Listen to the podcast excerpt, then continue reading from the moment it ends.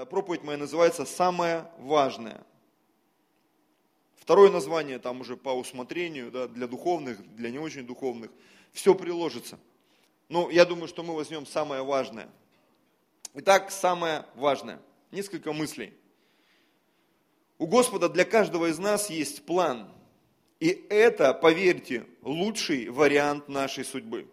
Его планы в нашей жизни – это лучший вариант, чем наши планы, планы наших родителей, планы нашего государства, планы наших тренеров, там, наставников и так далее. Его план – это лучший вариант нашей жизни. Аминь. Поэтому да, мы сначала в планах родителей появляемся на этот свет, потом в планах учителей, преподавателей, тренеров, наставников, порой пасторов. Ты в чьих-то планах. Но по мере твоего роста и развития в Боге, не в бунте и в какой-то странной самостоятельности, да, а в Боге, наступит такой момент, когда тебе скажут, как помните, про Павла Дух Святой сказал и про Варнаву, отделите мне их для служения. Это Бог сказал.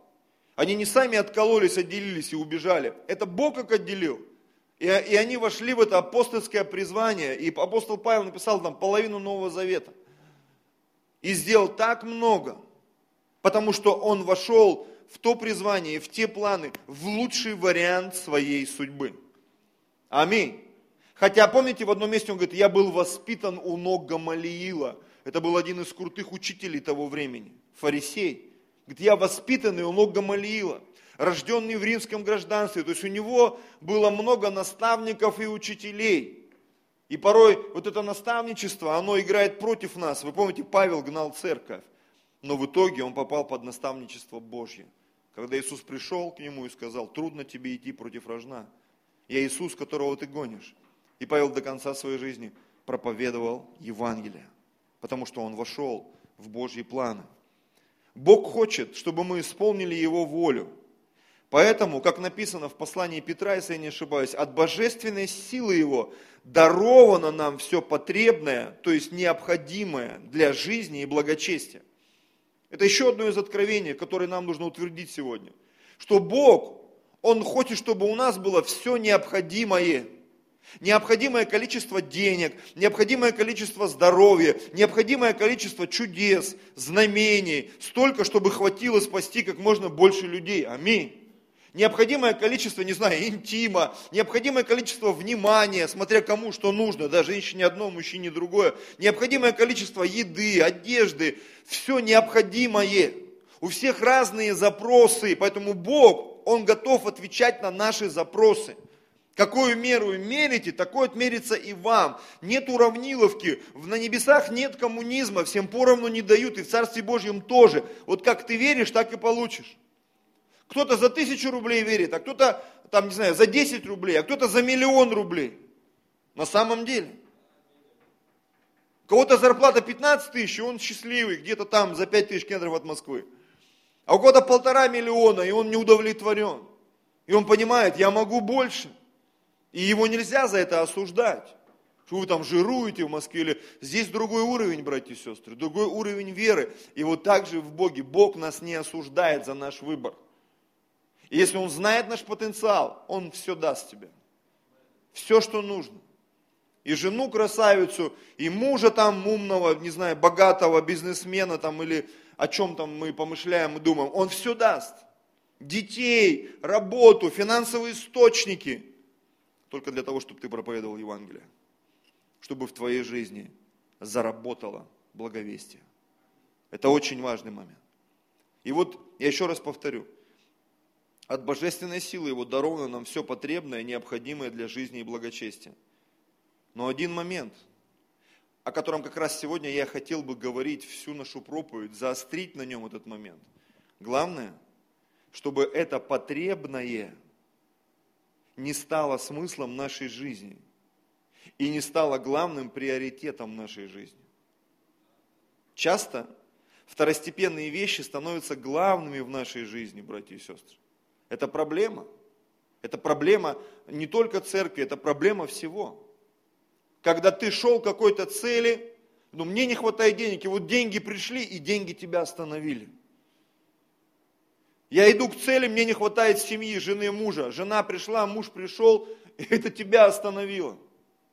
Я иду к цели, и мне не хватает чего-то сверхъестественного. И вот это сверхъестественное пришло как инструмент, как приложение. И это тебя остановило. И люди в своих потребностях, они вдруг останавливаются. Вы помните, когда Израиль шел, они были там голодные по всему. И в какой-то момент они остановились, и там вал фигур или что-то такое, начали грешить. И написано, Израиль грешил и стоял. Они никуда не двигались. Они должны были в землю обетованную прийти очень быстро, а ходили 40 лет. Почему? То, что Бог им дал, и то, что должно было стать инструментом в их жизни, приложение, это их так закружило. Деньги могут так закружить. Отношения могут так закружить. Какие-то сверхъестественные вещи тебя могут так закружить. И если дьявол, духовный мир, демонический, он видит, что тебя не остановить нищетой, он тебе даст тебе столько денег, чтобы ты остановился. Если в твоей семье Крест тебя не остановил, Бог тебе даст, не Бог, а может такое там э, мир и благополучие, что ты забудешь про все на свете. Вы знаете, у нас есть два испытания. Трудностями и благословением. На самом деле. Потому что для кого-то трудности они выбивают его. Но кто-то настолько сильный, успешный, что его трудности не останавливают. И тогда в его жизнь приходит другое испытание. Испытание благословением. Отдам-ка я тебе крутую тачку. А будешь-ка ты у меня не, не месяц в пять лет отдыхать, а три месяца в году будешь отдыхать. Халилюя. И работать не шесть дней в неделю, а два дня в неделю. И делай, что хочешь. И ты думаешь, ну наконец-то я помолюсь от души. А нет. Спал, ел, очнулся через месяц. Блин, ни разу не молился, ни разу не постился. Ничего не произошло. А я думал, сейчас переедем, сейчас поженимся, сейчас начнется. Поженился, переехал, заработал и пропал из церкви. Брат, сестра. Почему ты это говоришь? Потому что я пастор. Я наблюдаю за людьми. И я знаю, как это происходит. Пастор, чуть-чуть подожди, сейчас вот немножко, вот уже все, маленький прорыв. Потом смотришь, что с братом, что с сестрой, что с семьей. Что с этими людьми случилось? Второстепенное стало главным. Второстепенное стало главным. Церковь отодвинулась, домашки забылись, евангелизация забылась, десятины забылись, приношения, молитвы совместные, проповедь Евангелия, все это куда-то забылось. Почему? Я живу насыщенной, полноценной жизнью. Послушай, второстепенная тебя украла у Бога. Твоя насыщенная, благословенная жизнь, она украла тебя у Бога. Потому что Бог это приготовил для нас, как старт, чтобы мы еще больше полетели в космос в нем. Еще больше чудес, еще больше спасенных людей. Я вспоминаю свою жизнь как в нашу жизнь приходили вот эти благословения. И я понимаю, что это нормально. Иметь квартиру, иметь машину, иметь семью, быть обеспеченным, двигаться в дарах, знамениях, развивать свой интеллект, развивать духовное чувствование. Это нормально. Но я еще раз хочу повториться. Это все приложение. Приложение. Это инструменты для того, чтобы мы исполняли совершенную волю Божию, братья и сестры. На самом деле – Потому что я заметил, как с ростом церкви, с ростом благополучия церкви, не буду говорить там про какие-то большие церкви, да, духовная жизнь, она такая становится спокойной. Молитвы такие становятся спокойными. Песенки такие становятся спокойными. Проповеди такими спокойными становятся, что на них вообще никто не реагирует. Я помню, пастор Алексей сказал однажды, говорит, если новое поколение – уйдет от Бога, говорит, я уйду из нового поколения. Сам основатель нового поколения. Потому что нам нужно двигаться за Бога. Не просто быть похожими на кого-то, а двигаться за Богом. Аминь. Часто второстепенные вещи становятся главными в нашей жизни. И если не держать в поле зрения познания совершенной воли Божьей, то можно вот так во второстепенном и застрять на всю жизнь. Такой огненный был, такой помазанный был, такая сестра была. Они так служили вообще, Акила Прескила, по сравнению с ними это детский утренник. А что сегодня? А сегодня, ну, может, раз в полгода они всплывают. Может, сегодня они придут, посидят, поулыбаются, аминь. И снова растворяются где-то. А чем они занимаются? А что эти люди делают? Никто не знает. Тайна с агентас. Первое место, которое я хотел бы посмотреть, это Матфея 23, 23. И я не хочу говорить о деньгах, мы говорим о благовестии. Тема проповеди моей самая важная. Горе вам, книжники и фарисеи, и лицемеры, что даете десятину смяты, аниса и тмина. Вы даете десятину. В принципе, это нормально, это божественный инструмент, божественные механизмы. И он говорит, горе вам. Как Бог? Это же, это же инструмент благословения. Ну да, но у инструмента благословения наступает момент такой, поговорка такая есть, много хорошо, тоже нехорошо.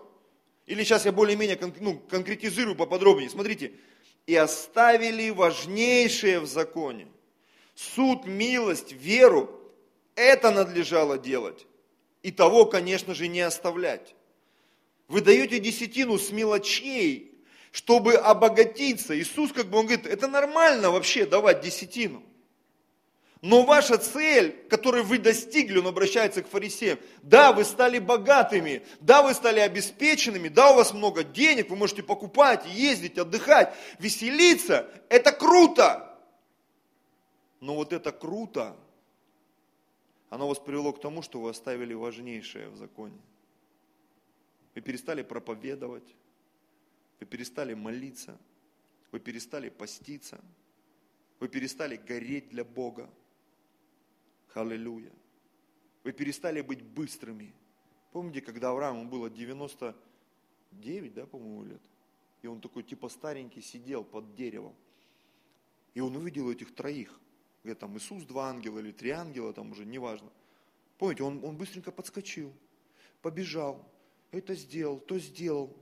Там этого козленка там что-то с козленком сделали, там сделали, замесили, раз все принес, поставил и стоял. То есть он был быстрый даже в 99 лет.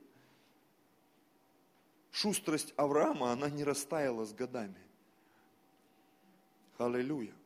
Хотя он стал весьма богатым, весьма благословенным. Он из Египта ушел с таким там богатством. Но у него была цель, к которой он двигался, к которой он двигался. И он к ней пришел потому что он не оставил важнейшее. Я сейчас даже не о законе говорю, оставили важнейшее. Эта участь постигает большое количество людей.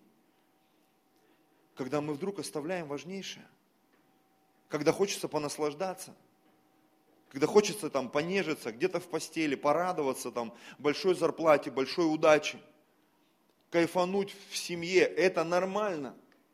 Это нормально, братья и сестры жить в семье, быть богатым, двигаться в дарах. Это нормально. Но это не должно тебя остановить от главного призвания в нашей жизни, от спасения людей, от того, чтобы твоя жизнь а, была наполнена благовестием, чтобы люди продолжали спасаться вокруг тебя.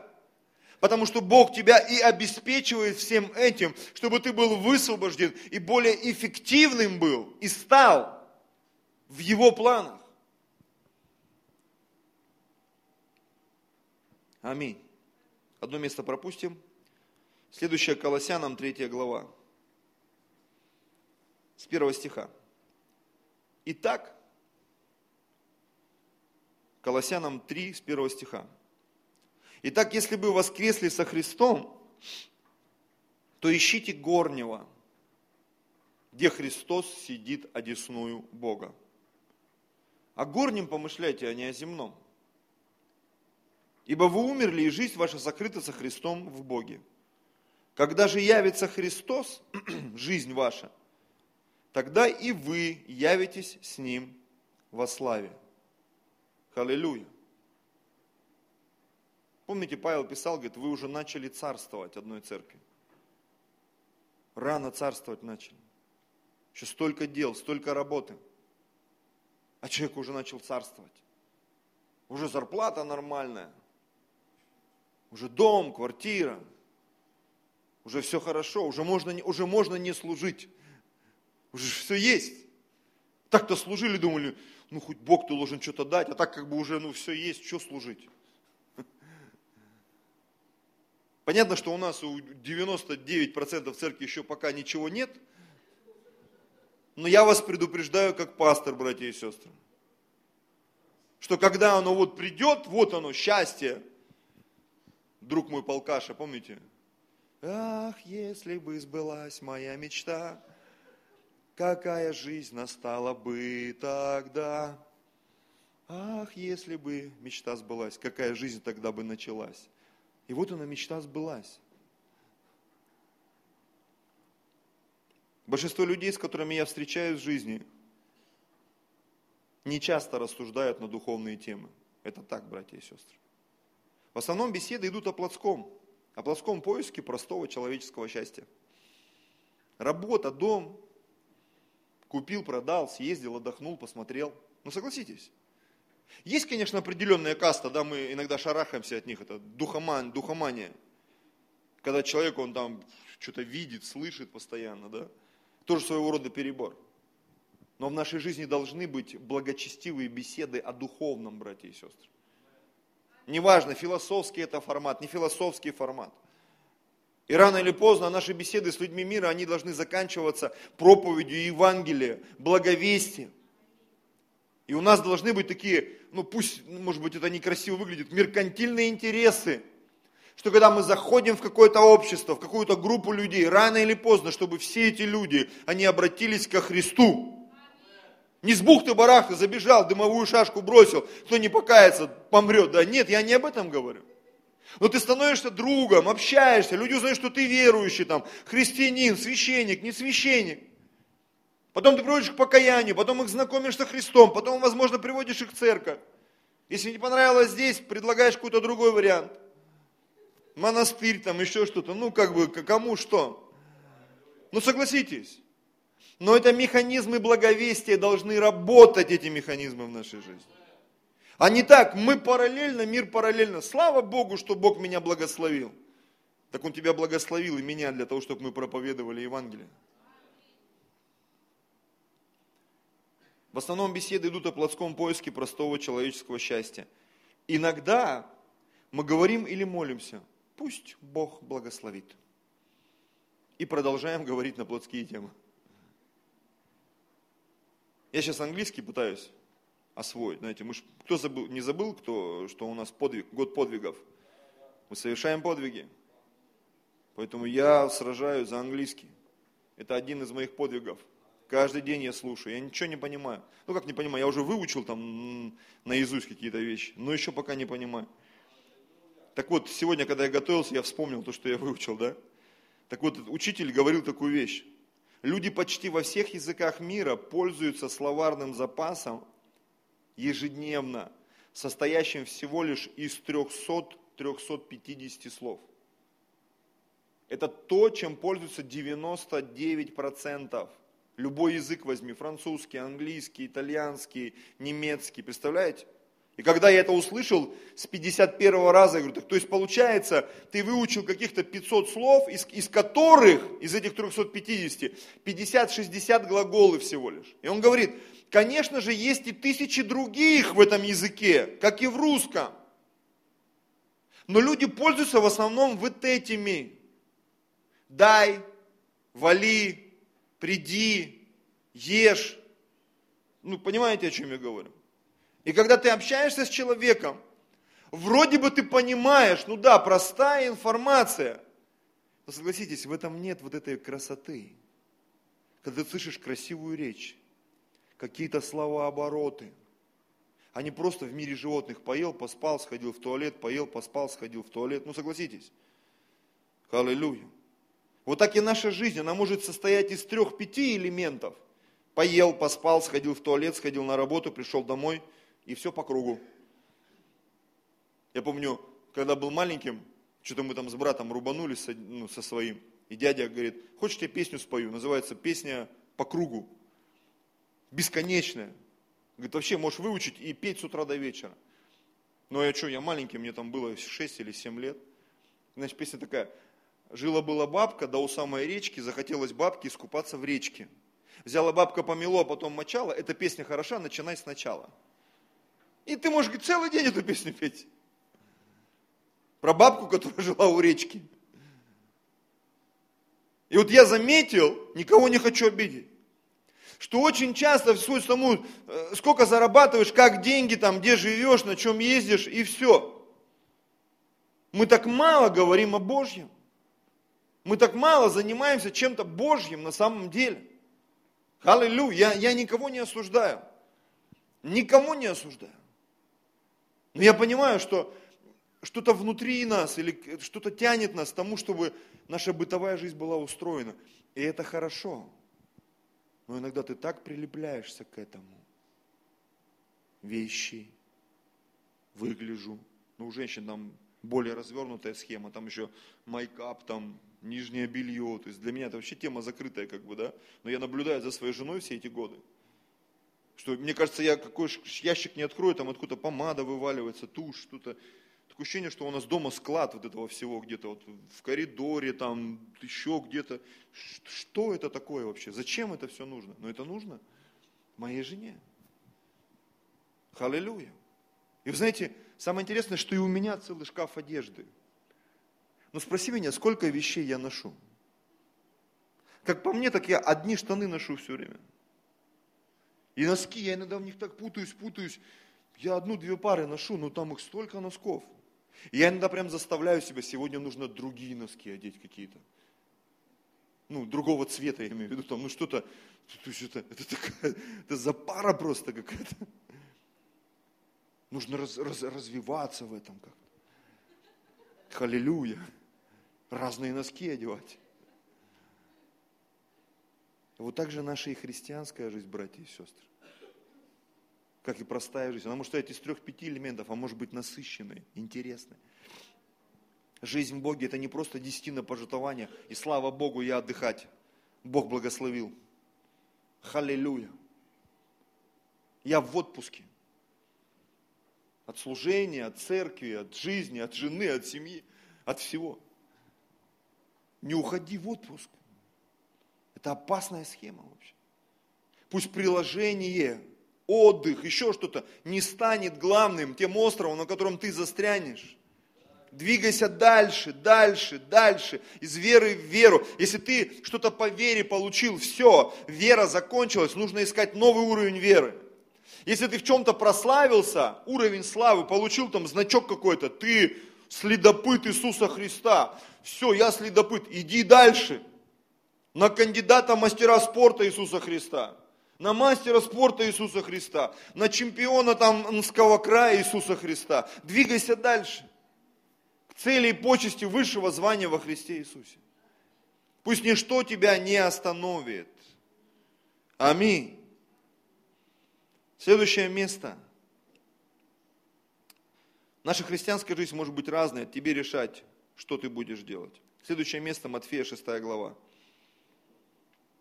с 25 стиха. Матфея 6, 25. Посему говорю вам, не заботьтесь для души вашей, что вам есть и что пить, не для тела вашего, во что одеться. И такая интересная фраза, она не всегда и не всем понятна. Душа не больше ли пищи и тело одежды? Душа больше пищи и тело больше одежды. Важнее главнее. Почему? Это инструменты – для благовестия в руках Божьих. Твое тело, твой интеллект, твои способности. Ты можешь этим пользоваться и наслаждаться, но не забывай, что ты нужен Богу. Ты нужен Богу. Твои дары, твои таланты, твои способности. Мы часто хотим абстрагироваться. Я так устал от людей, я хочу отдохнуть, я хочу заняться собой, своей жизнью и так далее, и так далее. Слушай, привыкни к тому, что ты кому-то нужен. Это такое благословение. Научись получать удовольствие от процесса, что ты нужен людям. Во всем нужен баланс. Бог покажет тебе, как этот баланс, если ты будешь сильно напрягаться, Бог тебе будет давать вот такой отдых. Он не даст тебе испытания больше, чем ты можешь вынести. Он не нагрузит тебя так, чтобы ты сломался. Поэтому если тебя чем-то грузит сильно судьба, поверь, тебя там за поворотом ждут великие благословения. Что-то особенное тебя ждет. Я вот жду, к примеру. Ну, не скажу, что я такой уж ждун Иисуса Христа. И наша церковь, она тоже не ждуны Иисуса. Не стань ждуном, знаешь, когда уже вот уже... И Бог говорит, уже не надо ждать, уже нужно двигаться. Я немножко о другом. Взгляните на птиц небесных, они не сеют, не жнут, не собирают житницы, и Отец ваш Небесный питает их. Вы не гораздо ли лучше их? Да и кто из вас, заботясь, может прибавить себе росту хоть на один локоть?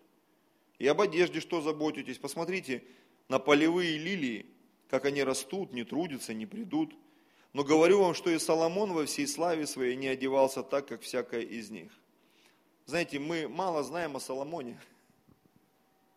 Но если так включить мозги, что пришла царица Савская, увидела стройность слуг его. Видимо, там были стройные мужчины и женщины. Там на гусениц не было моды. Все было в нормах, в пределах. Хотя, я не знаю, критерии стройности Востока сложно понять. Что они имели в виду там? Слуги ели из золотых чаш, рабы из серебряных престолы слоновой кости, инструменты, на которых проставляли Господа из красного дерева. Сегодня, возможно, сложно этим удивить, но тогда люди, видя это, возможно, в обморок падали. От счастья, от удивления, от всего, что происходило. Потому что царица, царица, у которой была своя страна, свое государство, царица – это статус человека, которого вообще нереально удивить чем-то. И вдруг она говорит такую вещь, такую фразу, говорит, я не верила тому, что мне говорили о тебе. Но когда я пришла, посмотрела и послушала тебя, вот мне и в половину не сказано о том, что у тебя есть в реальности. Вот такой был Соломон. И вот Иисус, приводя пример вот этого человека, успешного, благословенного, он говорит, Соломон во всей славе своей не одевался так, как всякая из них. Лилии, полевые лилии. Если же траву полевую, которая сегодня есть, а завтра будет брошена в печь, Бог так одевает, то коль ми паче вас, маловеры. Итак, не заботьтесь и не говорите, что нам есть или что пить или во что одеться. Потому что всего этого ищут язычники – и потому что Отец ваш Небесный знает, что вы имеете нужду во всем этом. Это одна из вещей, которых я хотел бы сегодня провозгласить. Бог все знает, братья и сестры. Он знает, как тебя одеть. Он знает, кто твой принц или принцесса. Это она уже где-то ждет тебя. Возможно, ты ждешь миллионера, а он будет простой электрик, но благословенный. Я знаю, есть такие. Ну, подозреваю. Или ты ждешь такую там принцессу, что прям она будет идти, знаешь, как в той сказке, да, и вот костями махнул, там голуби полетели, еще чего-то. Она будет немножко по-другому выглядеть. Возможно, даже чуть крупнее, чем ты. Но это будет твоим благословением. Халилюя. На самом деле. Возможно, ты ждешь какого-то там супер бизнеса, который там международно-огородного масштаба а у тебя будет такси свое, но ты будешь благословен. Аллилуйя. А может быть наоборот. Ты рассчитываешь там на тарелочку, а тебе ванну прикатят. Я просто говорю с потолка сейчас пример. Потому что на самом деле на сердце не приходило, глаза не видели и уши не слышали то, что Бог приготовил. Он это уже приготовил, понимаете? Приготовил. Почему Бог порой не дает? Потому что Он знает, что если Он даст, ты остановишься. Как бывало не раз, как я замечал за вот эти 20 с лишним лет своего служения, когда люди, они бежали и потом остановились, запнулись, споткнулись об семью, об финансовое благословение, об какие-то духовные откровения, когда я видел люди нормальные, адекватные в церкви, женщины, сестры, они вдруг начинали такую чушь нести, Какие-то ставить условия. Я помню, там одна тетенька пришла, пастор, мне с тобой поговорить надо. А, вот скажи мне, вот если бы Иисус пришел к тебе, ты бы на какой ряд его посадил? А у нас конференция была. Ну, как бы обычно пастора вперед садит. Ты знаешь, такое вот, такие какие-то лукавые всякие вопросы. Я говорю, ну Иисуса, наверное, я посадил ну, вперед, наверное. Я говорю, а вы садитесь где хотите. Нет, мне просто Иисус сказал, что должен меня посадить туда, куда бы ты его посадил. И таких вот дуримаров, их хватает просто невероятное количество. И они тебе звонят, пишут там то, все, пятое, десятое. Это все ловушки, братья и сестры. Это все ловушки. Бог тебе все приготовил. Бог желает тебя благословить. На самом деле. Аллилуйя. Бог знает, что ты имеешь нужду во всем этом. Но не надо тянуть одеяло на себя. А что я должен делать? А как я должен себя вести? 33 стих. Ищите же прежде Царство Божие и правды Его. Правды именно в этом месте означает праведности. Праведность – это правильное положение перед Богом. В семье. Мало просто жениться, выйти замуж.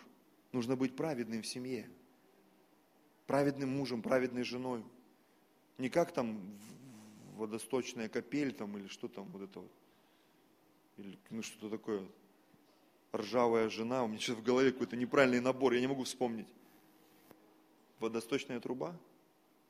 Надо заглянуть там в притчи. Или муж объелся груш. Навал такой, знаешь, навал по жизни. Да меня Рома зовут. Да ты навал. Что ты наваливаешь. То жене по мозгам, то соседям, то еще что-нибудь. Навал, безумный. Помните, Авигея сказал? Ибо имя его означает безумный, и безумие его с ним. И таких безумцев, их куча, пруд пруди. Либо Изавель, тут у меня супруга слушала, и я такой, знаете, как пассивный курильщик, мне приходится и Соза, и Моза, и Шмоза, я чего только не прослушал за все это время, короче. Дух Изавели мы три дня слушали. Я уже чувствую, что я уже разбираюсь в этой теме вообще. Еще лучше, чем моя жена. Что ты утром спишь, а Изавель, она через проповедь в телефоне, она проникает в свой разум. Аллилуйя. Праведность – это правильное положение перед Богом. В служении, в церкви, в жизни, в финансах, в духовных вопросах, из которых я и начал говорить, духовные вопросы, это вообще для многих это ловушка. Почему часто Бог не двигается через каких-то людей? Для них это ловушка, все, они сразу там, я супер, я могу пастору говорить, я могу всем говорить, да вы не представляете, я там вижу, слышу кого, непонятно кого, но главное, что слышу и вижу. И говорит, вот лично тебе, тебе вообще не надо, закрой вот это окно, ты не туда открыл. Ты не в то окно посмотрел. Не то ты слушаешь и слышишь. Поэтому праведность, она важна везде. Ищите прежде Царство Божьего и праведности Его. В семье, в финансах, в духовных вопросах. Я был вчера на правлении РусХВЕ, позавчера. И там мы сидели за столом, потом кушали, и уже такие епископы в годах, там им по 70 лет некоторым, говорят, вы знаете, сегодня, говорит, в современном обществе современных церквях евангельских много молодых пасторов, проповедников. И, и говорит, это хорошо, что кровь молодая, говорит, но проблема в том, что очень слабое богословие. И люди такую чушь со сцены несут. Просто ересь, бредятину всякую. И люди в этом находятся, варятся в этом. И это тоже опасно очень. Вот почему Павел писал там Тимофею, не на всех руки поспешно, ну, не, не возлагай руки поспешно на всех. Нужно проверять людей, что они могут, что у них там в голове, как они себя будут вести, когда у них деньги появятся, много денег, ответственность. Не просто 100 тысяч зарплата, а когда 5 миллионов будет зарплата. Что с твоими мозгами будет? А когда люди придут, ответственность за домашнюю группу, там, за служение, за 10 домашек, а ты сотником станешь, какая ответственность придет? А когда проявления начнутся в твоей жизни, чудеса, знамения, люди воскрешать начнут после твоих молитв, что с тобой будет, что с твоим эго будет? Ты останешься адекватным? Или ты будешь над землей летать там и с ведрами для пожитования? Почему я все это говорю? Потому что это все уже происходит, братья и сестры. Это все происходит. Поэтому нам нужно искать Царство Божьего и Его праведность. Смотрите, и это все, это все приложение, это все приложится вам. Когда мы ищем Царство Божьего и праведности Его, это все прилагается. Когда я напрягаюсь, чтобы быть на домашней группе, быть на воскресном служении, быть э, на евангелизации, какие-то элементарные вещи, чтобы с утра там почитать, помолиться, чтобы быть в этой форме духовной. И выходя из дома, я принимаю решение, хотя бы одному человеку я буду сегодня свидетельствовать. Да, это не, не всегда получается. Но когда это становится образом твоей жизни, знаешь, как вот тренировочную форму набираешь, физическую форму, интеллектуальную форму, духовную форму, ты набираешь форму как муж для своей жены, чтобы любить, общаться. Жена набирает свою форму, как жена, женщина для своего мужчины, чтобы быть отзывчивой, там, не знаю, почитать, помогать, помощницей соответственно. Мы этому должны учиться все, братья и сестры. Вот точно так же и в благовестии, потому что мы порой во всех этих сферах набираем форму, как Иисус сказал этим фарисеям, вы-то десятину научились отдавать, вы врубились в механизмы, в схемы и преуспели в этом. Проблема в том, что вы важнейшее забыли в законе. Суд, милость, мир. И я понимаю, что тут Москва, тут слабых не любит этот город. Москва слезам не верит, это, это реально. Я вот 7 лет прожил, я точно знаю. Это не просто так фильм назвали там с потолка. Это, это реальная обстановка Москвы до сих пор. Москва слезам не верит. Москва не любит сопляжуев, уж простите за мой греческий. И поэтому здесь тебе надо быть смелым, дерзновенным. И помимо проповеди Евангелия еще нужно думать за квартиру, за машину, за семью, за мужа, там, ну как-то, где жить, во что одеться, пить, есть тут. Это настолько актуально. И Бог тебе говорит, слушай, доверяй мне. И все это приложится. А по каким меркам? По тем или по этим? Вот мы из Зеленогорска приехали, нам приложилось по этим. Потому что если бы приложилось по тем, мы бы умерли. Всей семьей бы. Потому что там мы жили в четырехкомнатной квартире, 108 квадратов, и платили целых аж 8 тысяч рублей в месяц. И нам казалось, нас просто обдирают. Мы так с Людой роптали, возмущались, потому что мы заехали вообще, по-моему, по две с половиной, да, мы платили, или три с половиной тысячи. Типа там ремонт надо сделать. В итоге нас благословили ремонтом. И ты понимаешь, это все соотношение, соотносительно, относительно.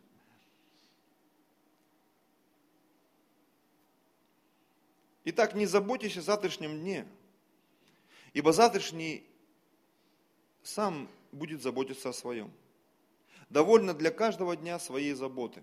И вот я сегодня сидел, размышлял, думаю, такой интересный стих. И я получил свое откровение субъективное, может быть, оно тебе поможет. Завтрашний день принадлежит Богу. А вот эти приложения, которые сегодня пришли, мы думаем, как бы сделать так, чтобы оно завтра пришло? А тебе не надо думать. Вот как Бог тебе сегодня приложил, вот так и завтра приложит не, э, прошу не путать, знаете, с таким вот пофигизмом, да Бог даст, Бог скинет с неба там. Не, я не из этих вот э, фантомасов, добрые фантомасы России, да, есть такая секта. Нет, я понимаю, что я должен работать, должен проповедовать, должен молиться, должен верить. Аллилуйя. И, конечно же, ожидать от Господа. Потому что вот эти две обочины, либо сплошная духомания, все, Бог даст, все устроит, спасет там и так далее. И третье, нет, надо все делать, надо все делать, надо все делать. Либо Марфа, либо Мария, да, а что, вместе никак нельзя? Можно. В Иисусе все возможно. Получи откровение. Все, о чем помышляют люди мира, одежда, еда и тому подобное – это всего лишь приложение. И следующий шаг в откровении, то есть, что такое приложение? это то, что прилагается к основному блюду. Не зацикливайся на гарнире. Я вспомнил проповедь Билла Джонсона. Это пастор старшей церкви Вифиль. И вот он рассказывал, говорит, я как-то брал пост э, Даниила 21 день. А они в Америке, что мужчины такого возраста, как он, они любят стейки. Причем такие стейки, знаете, чтобы там кровушка была. Ну, не кровушка, а вот этот сок. И говорит, и вот мы с женой пошли в этот ресторан, в котором ели всегда. И говорит, для меня всегда, вот когда мне приносили эту тарелочку со стейком, я понимал, что вот брокколи, там горошек, еще что-то, да, это как бы прелюдия к пищевому интиму, да, то есть ты как бы поел и вот он стейк. Халилюя, и ты его. И тут мы приходим, нам приносят это же, только без мяса. И вот я прям зачитаю, да. А, Билл Джонсон рассказывал в одной из проповедей, как в посте Данила он ел овощи, но без стейка. И это было сильнейшее разочарование в его жизни. Так как во все остальное время овощи, это всего лишь была прелюдия к мясу. Ну, понимаете, о чем я говорю? Основное блюдо, наше основное блюдо – это благовестие, это то, что сделает нас счастливыми, благовестие. Это то, что сделает нашу жизнь полноценной, а, уникальной, индивидуальной. Я помню, в церкви у Лестера Самрела я в книге читал, там пришла женщина, бизнесмен, там она обеспечена, говорит, пастор, я так люблю церковь, я в церкви, у меня с деньгами все в порядке, со здоровьем все в порядке, с мужем все в порядке, но я чувствую себя такой несчастной, что со мной происходит? И поскольку пастор был духовным, он задал ей простой вопрос. Говорит, а вы проповедуете Евангелие? Она говорит, нет. Начните это делать. И она через месяц, говорит, когда пришла, говорит, я ее не узнал. Блестящие, горящие глаза, искренняя улыбка. Она говорит, вы знаете, моя жизнь изменилась кардинально. Я просто начала проповедовать Евангелие. И говорит, во всем том, что я имею сейчас, появился смысл. В моих деньгах, в моей семье, во всем, что я делаю, я вдруг поняла, что это лишь гарнир, приложение. Аллилуйя. Давайте последнее место и будем молиться. Музыканты, пожалуйста. Евангелие от Иоанна, 4 глава, с 31 стиха.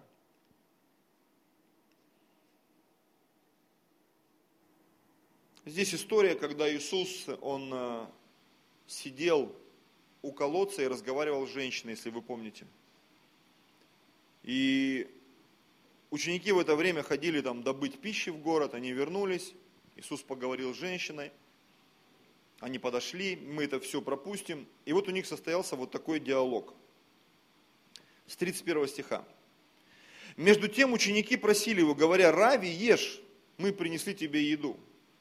Но он сказал им, у меня есть пища, которую вы не знаете. Посему ученики говорили между собой, разве кто принес ему есть? И Иисус говорит им, моя пища есть творить волю пославшего меня и совершить дело его. Он как бы подводит их к одной интересной мысли. Говорит, вы знаете, да, Бог нас создал, чтобы мы кушали, одевались, занимались там сексом, наслаждались, фильмы смотрели, музыку слушали, то есть жили такой полноценной жизнью, ну скажем так, бытовой. Солнце встало, на рыбалку съездил, на охоту сходил, не знаю, связал что-то себе там, кайфанул, по магазинам пробежался там, просто прокатился, посмотрел на Москву там. Ну, что бы то ни было. Говорит, но у меня есть пища, которую вы не знаете пища, которую вы не знаете, духовная, душевная, физическая. Самая важная пища, самое важное действие, которое приносит самое настоящее удовлетворение в жизни человека и конкретно христианина. И когда они спросили, кто его накормил, он говорит, вы не поняли, ребята, моя пища есть творить волю пославшего меня, творить его волю и совершить его дело – творить Его волю и совершить Его дело. О чем идет речь? О благовестии, братья и сестры. Скажешь, почему? Давайте следующие стихи прочитаем. Там вообще настолько все понятно. Он начал говорить о пище. Он начал говорить об основном блюде. И потом, смотрите, следующий же стих. Потому что вы скажете, ну может быть он что-то имел в виду другое. Пожалуйста, еще раз прочитаю. 3-4 стих. Пища моя есть творить волю пославшего меня и совершить его дело. Это то, что приносит настоящее удовлетворение в мою жизнь. 35 стих. Не говорите ли вы, что еще 4 месяца и наступит жатва? А я говорю вам, возведите очи ваши и посмотрите, как на нивы они побелели и поспели к жатве. Жнущий получает награду и собирает плод, и в жизнь вечную, так что и сеющий, и жнущий вместе радоваться будут. Ибо в этом случае справедливое изречение, один сеет, а другой жнет. Я послал вас сжать, кто-то, может быть, скажет, но ведь это тоже не конкретно, это же, может, про какие-то поля он говорил. Смотрите, я послал вас сжать то, над чем вы не трудились. Другие трудились, а вы вошли в их труд. Пророки что-то говорили. Люди, праведники, которые жили до них, что-то говорили, а ученики, они собирали урожай. Они несли благую весть. Аллилуйя. Пусть приложение не станет смыслом твоей жизни, дорогой мой брат и сестра. Пусть муж или жена, которую Бог дал тебе, не станет смыслом твоей жизни. Да, моя жена это самый близкий, самый любимый человек на планете Земля. Даже дети про это знают. Это номер один для меня. Но это не самое главное в моей жизни и судьбе. Потому что в какой-то момент мы вместе с ней окажемся на небе станем братом и сестрой. Так прикольно, конечно, будет все это. Сложно понять вообще, что там за схема отношений. Но здесь мы сдаем определенный экзамен. Живя вместе, воспитывая детей, делая общее дело какое-то. Это инструмент. Я для нее, она для меня, чтобы его волю исполнить. Она моя помощница. Она же моя слава. Она то, что Бог однажды водами вытащил и сказал, ты будешь это искать для того, чтобы, как и я, наполнять любовью. Это инструмент благовестия. Я для нее Христос. А для меня Христос глава, а я для нее. Это такой механизм, так Бог сделал. Механизм благовестия. Для наших детей, для людей, которых Бог нам доверяет. Потому что помимо физических детей есть духовные дети. Я часто говорю, что, возможно, ты вообще не знаешь, что в церкви делать. Ты не поешь, не танцуешь, там не это. Но каждый мужчина, каждая женщина может вести домашнюю группу. Потому что каждая женщина это потенциальная мать, каждый мужчина потенциальный отец. Поэтому если у вас могут быть физические дети, у вас могут быть и духовные дети. 3, 5-10 человек вокруг себя можно собрать. Раз в неделю с ними попить чай, почитать Библию, помолиться на неделе созвониться. Это вообще ничего не стоит на самом деле, если в это вникнуть и проникнуть. И Бог будет прилагать и наполнять. Пусть финансовый источник, который тебе открыл Бог, не станет смыслом твоей жизни. Вау, у меня такой бизнес, у меня так прет, мне некогда ходить в церковь. Это ловушка на самом деле. Любая работа, любая схема, которая как бы благословляет тебя, но выдергивает тебя из церкви, из служения, это ловушка. Это ловушка, братья и сестры. Возможно, кого-то это покорежит, кто будет слушать или смотреть. Но это ловушка. Бог никогда тебе не даст что-то, что тебя от Него уведет. Никогда. Никогда, братья и сестры. Это ловушка. Это приложение классное, классное, суперское – но оно не должно тебя увести от Бога. Пусть квартира, которую тебе дал Бог, не станет смыслом твоей жизни. Пусть здоровье, которое тебе восстановил Бог, не станет смыслом твоей жизни. Я и таких людей видел. Я здоровый, я живой, пойду дальше грешить. Пусть смыслом твоей жизни останется Бог и Его воля, благая, угодная и совершенная. Я хочу прочитать этот стих прямо из Библии, будем молиться. Римлянам 12, 1 и 2. Итак, умоляю вас, братья, милосердием Божьим, представьте тела ваши в жертву живую, святую, благоугодную Богу для разумного служения. вашего. Для разумного служения вашего. Наше служение должно быть разумным. И не сообразуйтесь с веком. Потому что так хочется сообразоваться, да? Машины, квартиры. У людей же это есть, но и у нас должно быть. Потому что иногда проповедуя людям, которые стремятся к там, финансовому благополучию, говорят, ну покажи мне хоть одного, кто вот начал в Бога верить, и у него там все заработало. И у него все поперло. Такие есть. Может быть, не в нашей церкви, но они есть, братья и сестры. Но все это настолько условно. Настолько условно. Когда я смотрю про Йонги Чо, про Кеннета Коупленда, когда они там собирают несколько миллионов долларов, десятками миллионов, строят, покупают самолеты, благословляют. В Вифиле они взяли дом культуры местный, там, я не знаю, как в Америке это называется, по-русски дом культуры. И он был в каком-то запустении. Они его отреставрировали. Не просто там отремонтировали, они его отреставрировали. То есть это какое-то там здание было. Отреставрировали за свой счет. И сказали, вот э, мы там берем какое-то время, школу там они проводят, по-моему, библейскую или что-то в этом духе там. Какую-то там, что-то они там проводят. Говорят, все остальное принадлежит городу. И ты вообще, если вы что-то соберетесь строить, а я узнал, как наш Зеленогорск, там 60 или 70 тысяч туда сказал всего лишь. Вы, говорит, говорите нам, мы вам построим. Памятник какой-то там, или больницу. И ты когда вот это все слышишь, думаешь, Господи, вот это да. И они приняли решение, кто-то мне сказал, что они не хотят храм строить в ипотеку, они хотят его за наличку построить. И нужно собрать там 100 или 150 миллионов долларов.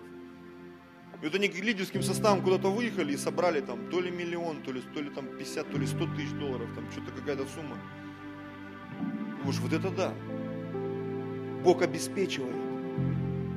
Но Он хочет, чтобы мы, нашей жизни, они были настроены на то, чтобы пребывать в Его воле чтобы самое важное оставалось самым важным, а гарнир оставался гарниром. Я знаю, что многие любят гарнир. Я один из таких. Я люблю вот помакать в что-нибудь, не само мясо, а вот помакать жишку. Я помню, когда был маленьким, и для меня безумно вкусный был салат из помидоров. я помню, маме или кому-то выдал.